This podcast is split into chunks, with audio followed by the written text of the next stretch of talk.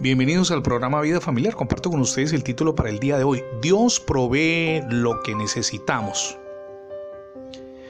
Muchas veces, en medio de las diferentes dificultades de la cotidianidad, estamos requiriendo algo.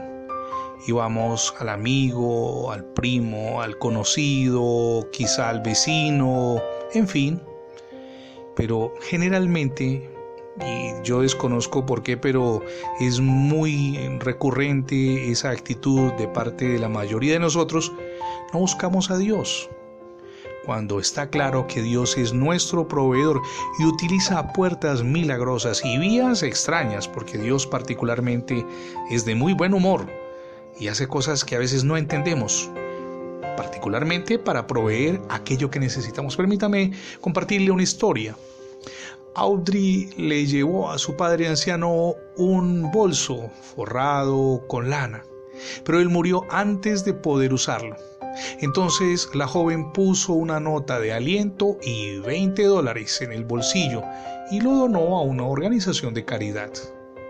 A unos 150 kilómetros, incapaz de soportar más los problemas familiares, Kelly, una joven de 19 años, se fue de casa sin llevar abrigo el único lugar al que sabía que podía ir era la casa de su abuela, quien oraba por ella siempre.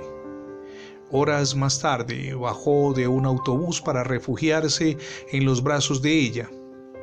Protegiéndola del viento invernal, la mujer le dijo, tenemos que conseguirte un abrigo. En la tienda de la misión cristiana, Kelly se probó el saco y al meter la mano en un bolso que tomó de en medio de lo que estaban donando allí, encontró la nota de Audrey y los 20 dólares.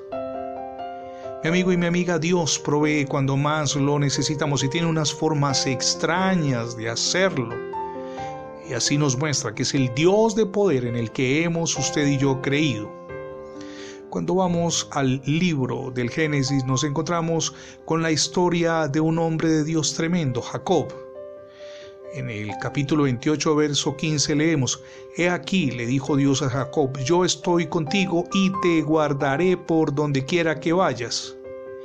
Y Jacob, como lo leemos en los versos 20 y 21, respondió, Si fuere Dios conmigo y me diere para comer y vestido para vestir, el Señor será mi Dios.